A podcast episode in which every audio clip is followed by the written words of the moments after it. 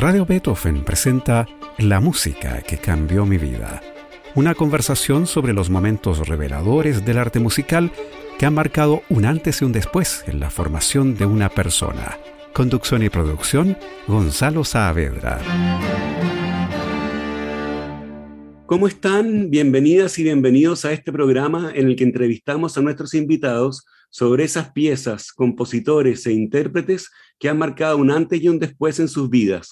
Hoy estamos nada menos que con el gran pianista y director de orquesta Alfredo Perl desde su casa en Berlín, Alemania. ¿Cómo estás, Alfredo?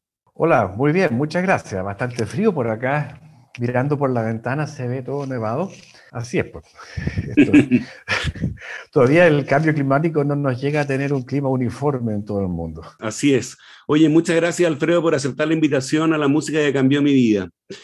Alfredo Perl nació en Santiago en 1965 y estudió piano en Chile con Carlos Boto, en Alemania con Günther Ludwig y en Londres con María Curcio.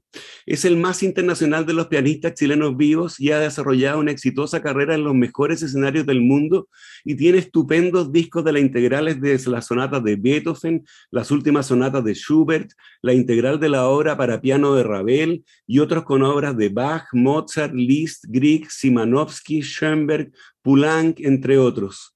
Menos conocida en Chile es su también muy exitosa carrera como director frente a la Orquesta de Cámara de Detmold, con la que ha hecho extraordinarias grabaciones, una de las cuales revisaremos durante este programa. ¿A qué le dedicas más tiempo hoy por hoy, Alfredo? ¿Al piano, a la formación de tus alumnos o a la dirección? Mira, yo creo que hay, uno, hay que distinguir siempre esto va por época. Yo, si hacemos como una suma total, probablemente le dedique la mayor cantidad de tiempo al piano, como que eso sigue siendo mi, mi principal referente.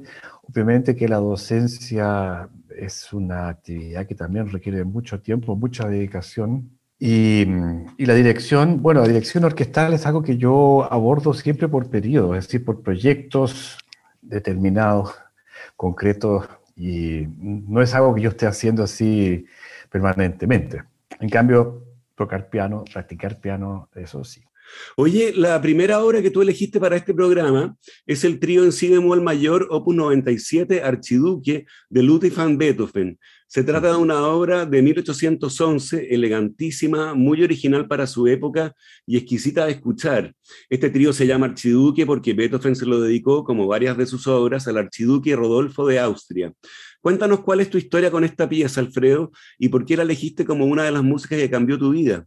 Bueno, yo creo que debe ser probablemente la música que cambió mi vida en forma más fundamental, es decir, realmente hay un antes y un después. Ah, yo debo haber tenido cinco años más o menos. Existía una grabación eh, en, la casa de mis padres, en, nuestro hogar familiar, eh, justamente del trío Archiduque, yo recuerdo, uno de los primeros recuerdos que tengo de mi vida, es decir, de, estar absolutamente entusiasmado, enamorado, conmovido por esta música que era ambos, era el sonido, ambos digo yo, eh, por un lado el, sonido mismo, la, la, parte eh, sensorial, pero también ya tenía una, como te dijeron, una intuición bastante, bastante precoz de lo que era el contenido emocional de esta música. Es decir, para mí significó decirme bastante temprano ya de que la música, y probablemente ya también en ese momento de que la música de Beethoven iba, iba a desarrollar un papel súper importante en mi vida. Entonces, eh, lo que yo recuerdo es eh, de levantarme de madrugada, antes que estuvieran despiertos mis padres, poner el disco. No puedo haber sido tan chico porque por lo menos sabía, sabía manejar un tocadisco no era, tan difícil tampoco, pero algún tipo de, de, destreza tenía que tener ese sentido. Pero yo sé que era antes de que yo tocara piano, de eso sí que me acuerdo. Entonces tiene que haber sido por ahí a los cinco años. Y era insaciable, es decir, no, no podía dejar de escuchar esa música. No sé, como te decía, es el comienzo, ese, esa introducción del piano. Creo, creo que además en, la interpretación del, del trío Oistrakh, que era el gran David Oistrakh al violín, y un pianista fantástico eh, ruso de esa época, Lev Oborin. Y el único Sviatoslav que yo conocí en mi vida, aparte de Sviatoslav Richter, Sviatoslav Krusevitsky, ese era el chelista que también tocaba muy bonito. Oye, ¿qué te parece que escuchemos entonces el comienzo del primer movimiento, Alegro Moderato, del trío en si bemol, opus 97, Archiduque de Ludwig van Beethoven? La versión que eligió Alfredo es la que comentaba, la del famoso trío Oistrach, conformado por David Oistrach en violín, Sviatoslav Nushevitsky en cello y Lev Oborin en piano.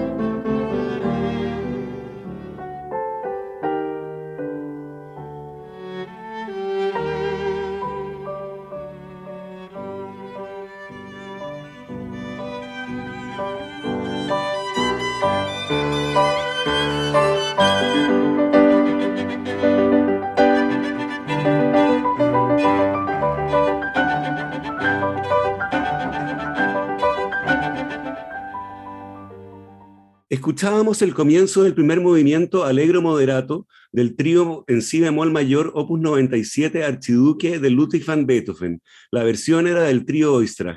Estamos con el destacadísimo pianista y director de orquesta Alfredo Perl en la música que cambió mi vida en Radio Beethoven. Seguimos con Beethoven porque la siguiente obra que Alfredo eligió para este programa es la sonata 29 en si bemol mayor opus 106 conocida como la Hammer Clavier.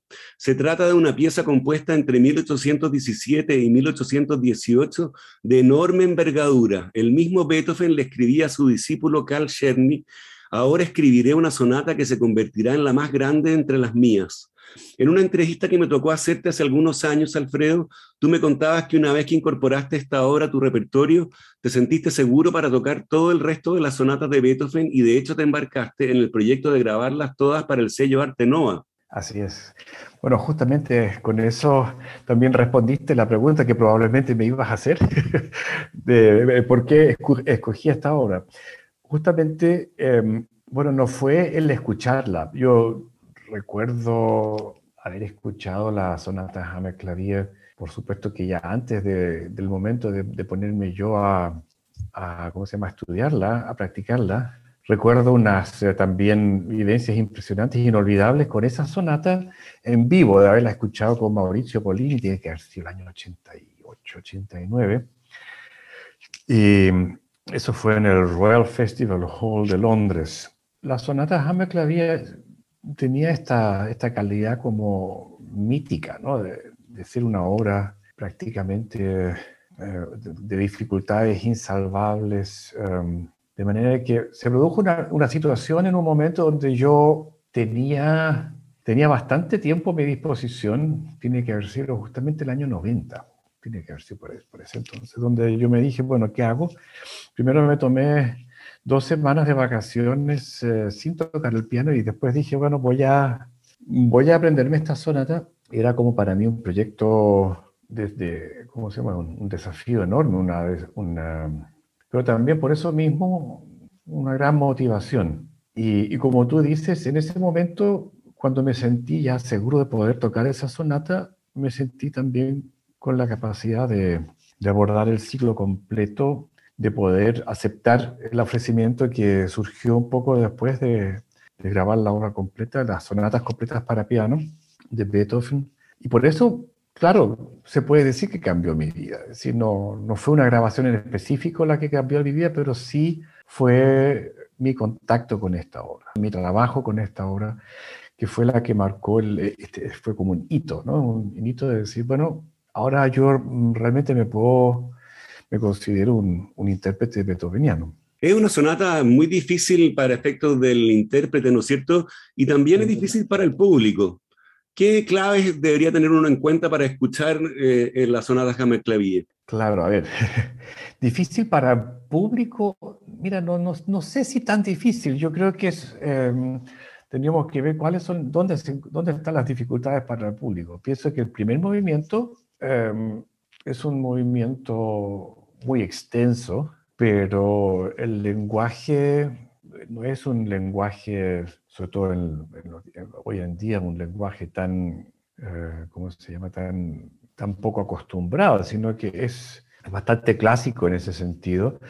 Las, eh, lo que sí tiene una como dificultad la sonata de Hammerklavier es su dimensión total, es decir, dura 45 minutos y, claro, es cada vez más difícil em, lograr o, concentrarse por un, periodo de tiempo tan, tan largo con algo que no tenga una acción, no que tenga una trama, no sea una ópera o una, una serie policial, sino que realmente algún, que tenga un contenido abstracto, como lo es una, una sonata para piano, justamente sin programa de por medio. Entonces, las dificultades en ese sentido estarían más bien en el, en el movimiento lento, ¿no? que es un, un adagio que dura por lo menos un cuarto de hora, que es eso es extraordinariamente largo. Y luego está la, fuga final, que es, aparte de ser tremendamente engorrosa para el pianista, también es difícil de seguir para un auditor, incluso también para un auditor eh, acostumbrado a escuchar música clásica, incluso también un auditor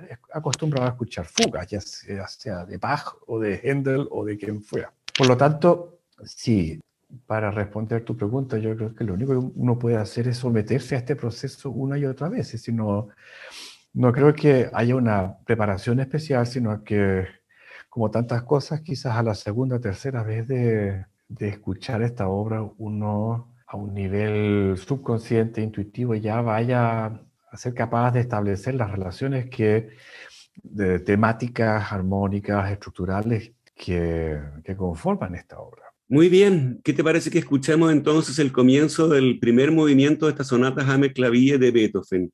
La interpretación es de nuestro invitado de hoy, Alfredo Per, en una grabación que se editó en 1996.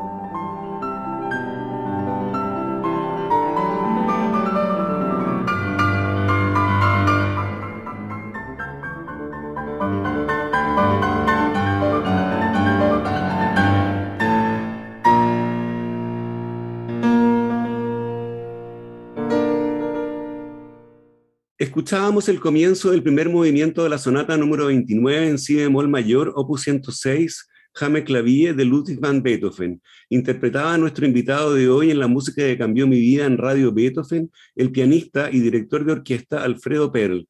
Cuando escuchas grabaciones ya pasadas, como la que acabamos de oír, esta de la Hammer Clavier, por ejemplo, ¿qué te pasa, Alfredo? ¿Te dan ganas de tocarla, de grabarla de nuevo? Eh, me dan ganas de tocarla por lo general, pero lo que he notado cuando he escuchado grabaciones eh, justamente de, de esa época, estamos hablando de mediados de los años 90, que fue cuando grabé las, las sonatas de Beethoven. De hecho, que me dan ganas de, de, grabarlas nuevamente porque siento que realmente había una, a ver, había un, un desarrollo de mi, de mi personalidad artística bastante importante, por lo menos que yo, yo lo siento, un, un cambio. Eh, probablemente eh, el hecho de que yo haya dirigido orquesta de forma tan, tan intensa, tan y me, me haya dedicado también al ciclo de las sinfonías de Beethoven también tiene que ver con eso. Es decir, yo tengo un approach distinto hoy en día y, justamente el año pasado, que fue el comienzo de esta maldita pandemia que nos, tiene, que nos ha tenido a todos los artistas en, como en compás de espera en lo que se refiere a actuaciones en público, yo tuve la idea de, grabar de, arrendar un estudio de grabación y grabar las variaciones eh, de Abelli, que justamente iba a tocar en público en esa época, estamos hablando de mayo del año 2020, y, y como ya se veía que no, no, iba a ser posible tocarlas en público, dije, por lo menos entonces las voy a grabar. Y el, el, proceso de grabarlas mmm, me produjo tanta, tanta satisfacción que, bueno, que desde ese entonces eh, he seguido seguido abordado la, a la, tarea de grabar, de grabar la música para piano de Beethoven y esta vez no solo las uh, sonatas para piano, sino que también las variaciones, las bagatelas, es decir, todo lo que son, todo lo que es la, la obra para piano de Beethoven. Proyecto bastante grande, ¿no? Que toma varios años, pero que, que ya, que ya va bastante, bastante avanzado. Justamente a diferencia de las de mi primera de mi primer ciclo integral, ahora estoy abordando las obras en forma cronológica comenzando con la primera obra del Beethoven maduro, el joven, del joven genio de Bonn, eh, del año 1791, 24 variaciones sobre un tema de Vincenzo Righini, una obra donde ya se, alcanza a notar todo el, el genio y la inventiva de, de, Beethoven. Bueno, y pasando por, por todas sus distintas etapas creativas, hasta, hasta terminar con las eh, variaciones de Abeli, opus 120, y las bagatelas, opus 126. Esto, la, la idea es estar uh, completando el ciclo en unos 3, 4 años más. Ah, qué interesante el proyecto, qué, sí, qué, sí. qué interesante. Eso también responde a tu, tu, pregunta. Sí, me dan ganas de grabarlas de nuevo. y de hecho estás embarcado en ese proyecto ahora. Sí, sí. sí. Muy bien. Además que hay un descubrimiento, es como descubrir todo un tesoro de, de obras absolutamente desconocidas. Es poco sabido de que Beethoven compuso 20 ciclos de variaciones, 20. ¿ya? Hay de las cuales se tocarán quizás tres o cuatro. Y, y claro, y son todas de una, quizás no todas de la misma trascendencia, pero sí de, de enorme calidad y, y sobre todo de un tremendo ingenio, es decir, hay uno ve el, toda la, la, faceta humorística que tenía Beethoven también. Así es. Oye, dejamos a Beethoven y cambiamos de registro ahora porque la última obra que eligió Alfredo para este programa es la canción de la Tierra de Gustav Mahler. Aunque el compositor no la tituló como sinfonía, en la práctica esta pieza de 1908-1909 es eso, una sinfonía con solistas vocales sobre la base de textos de poesía china antigua. La versión que eligió Alfredo es la del arreglo para orquesta de cámara que hizo Arnold Schoenberg, un trabajo que, que, quedó inconcluso y que terminó en 1980 el compositor y director Rainer Rinn. Aquí las fuerzas orquestales se reducen a un quinteto de cuerdas, un quinteto de maderas, piano, celesta y armonio para subir la textura armónica y, y, también tres percusionistas. Tú grabaste esta versión en 2014 con la orquesta de cámara de Detmold es sí. toda una experiencia escuchar esta obra en su transcripción de cámara. Me imagino que también entraña sus dificultades en la ejecución, ¿no es así, Alfredo? Así es. Eh, pero ahí también hubo una vez un, encuentro, mi primer encuentro con, con este arreglo de, de posteriormente de Rin, fue en Londres a fines de los 80, donde escuché un, un conjunto que se llama London Sinfonietta interpretar esta obra y quedé absolutamente entusiasmado porque noté que era de una transparencia, se podía escuchar todo y sobre todo se escuchaba a los solistas que no tenían que gritar. Y eso me pareció fantástico y entonces en esa época todavía ni siquiera soñaba con, con llegar a dirigir yo algo así, pero me quedó el recuerdo de este arreglo en particular y, cuando se presentó la, la oportunidad de, de, grabarlo, claro, fue, fue un trabajo para mí tremendamente gratificante. Oye, ¿y por qué elegiste el tercer número que tiene el título de la juventud? Hay varias razones. Eh, uno porque por la duración, es decir, justamente es, un, es bastante corto, es muy compacto. Es un número que también muestra esa, ¿cómo se llama? Esa, esa conexión con un mundo imaginario chino. Obviamente que era totalmente mítico, es decir, no, no, no había mucha, mucho conocimiento de lo que era la cultura china en la, en la época de, o decir, por lo menos en la, tampoco en la, en la, poesía, porque la poesía no era, no era china, sino que era como inspirada en, en filosofía china, pero era todo como un, uh, un experimento de, de, lo que es como un mundo oriental, pero imaginado, soñado. No, es, eh, no era poesía china como tal. Pero creo que esta, este número es como bastante especial porque, porque muestra justamente ese elemento y además que también muestra en forma maravillosa la riqueza del arreglo, en primer lugar la riqueza de la orquestación de Mahler y luego también la genialidad del arreglo. Así es. Bueno, ¿qué te parece que escuchemos entonces el tercer número de la juventud de la canción de la tierra de Gustav Mahler en la versión del tenor Stefan Rügamer y la orquesta de cámara de Detmold dirigida por nuestro invitado de hoy, Alfredo Perl? La grabación es, como decíamos, de 2014.